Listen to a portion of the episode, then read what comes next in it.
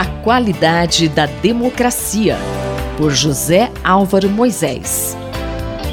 Professor José Álvaro Moisés, nós estamos nos aproximando de um período decisivo das eleições. É, como o senhor analisa esse momento? A disputa eleitoral de 2022 acabou de entrar em sua fase mais decisiva. As últimas pesquisas de opinião apontam para sinais contraditórios em algum sentido. Enquanto, por um lado, o favoritismo de longo período de tempo do ex-presidente Luiz Inácio Lula da Silva se confirma, indicando que a eleição pode se resolver no primeiro turno, por outro, o presidente Jair Bolsonaro, segundo colocado nas preferências dos eleitores, dá sinais de crescer, ainda que não no volume que parecia ser a, expectativa dos estrategistas de sua campanha. Alguns analistas consideram, no entanto, que é cedo demais para saber ao certo se as medidas de benefícios sociais adotadas pelo governo, como o Auxílio Brasil, terão ou não o efeito de levar a disputa para o segundo turno. Isso torna a disputa eleitoral cada vez mais tensa, exigindo responsabilidade e transparência dos candidatos.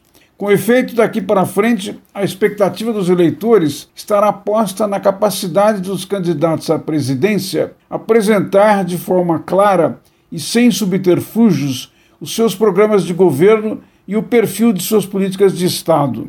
O país vem estando em crise pelo menos desde 2014, não só o cenário de uma prolongada instabilidade política, mas, sobretudo, de uma paralisia do crescimento econômico que nos deixou presos na armadilha da renda média, ou seja, na situação em que, apesar de ter evoluído no sentido de dar alguns passos no sentido do enfrentamento da pobreza, não logrou manter um ritmo de crescimento capaz de tornar o Brasil um país desenvolvido, menos desigual e mais solidário socialmente.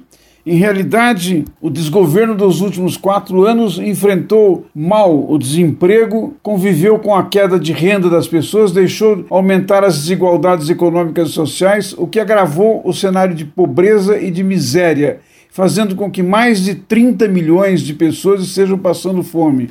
Isso não pode continuar. Os candidatos não terão como escapar da obrigação de responder a essa realidade. Mas isso não é tudo. Afora se pronunciarem sobre essas questões, eles terão também de se responsabilizar por não permitir que a campanha eleitoral seja desvirtuada pela violência política e pela desinformação das fake news. Esses riscos são muito fortes e ecoam as ameaças à democracia que ao longo de meses têm sido feitas ou estimuladas pelo presidente Jair Bolsonaro.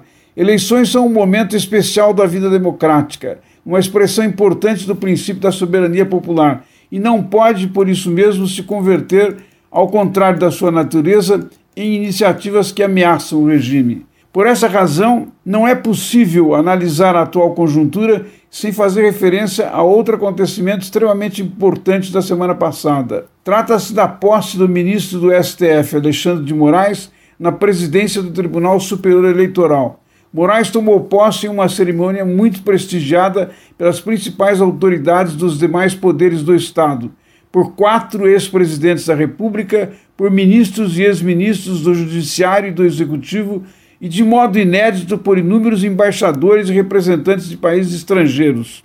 A cerimônia, que contou também com a presença do presidente Jair Bolsonaro, muitas vezes extremamente agressivo com Moraes, foi uma enorme demonstração de força do ministro. Professor, e o que o senhor destacaria do evento da posse do ministro Alexandre de Moraes?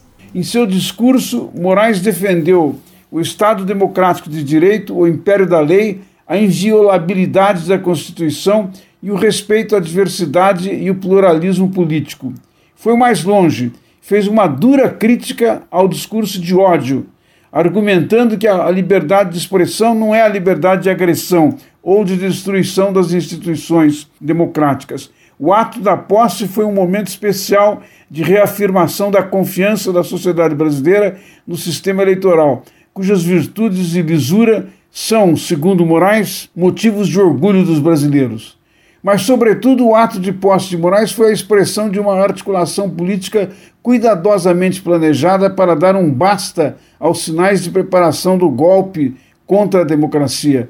A iniciativa corroborou a tomada de posição de inúmeros setores da sociedade civil que se manifestaram recentemente com cartas em defesa da democracia. Mas talvez até mais importante que isso é o fato de que a articulação representada pela posse do novo presidente do Tribunal Eleitoral tem ressonância na posição de 75% dos entrevistados do Datafolha em favor da democracia, contra apenas 7% que dizem que, em certas circunstâncias, podem favorecer o estabelecimento de uma ditadura. A posse de Moraes bloqueou o golpe contra a democracia. Muito obrigado. Obrigado.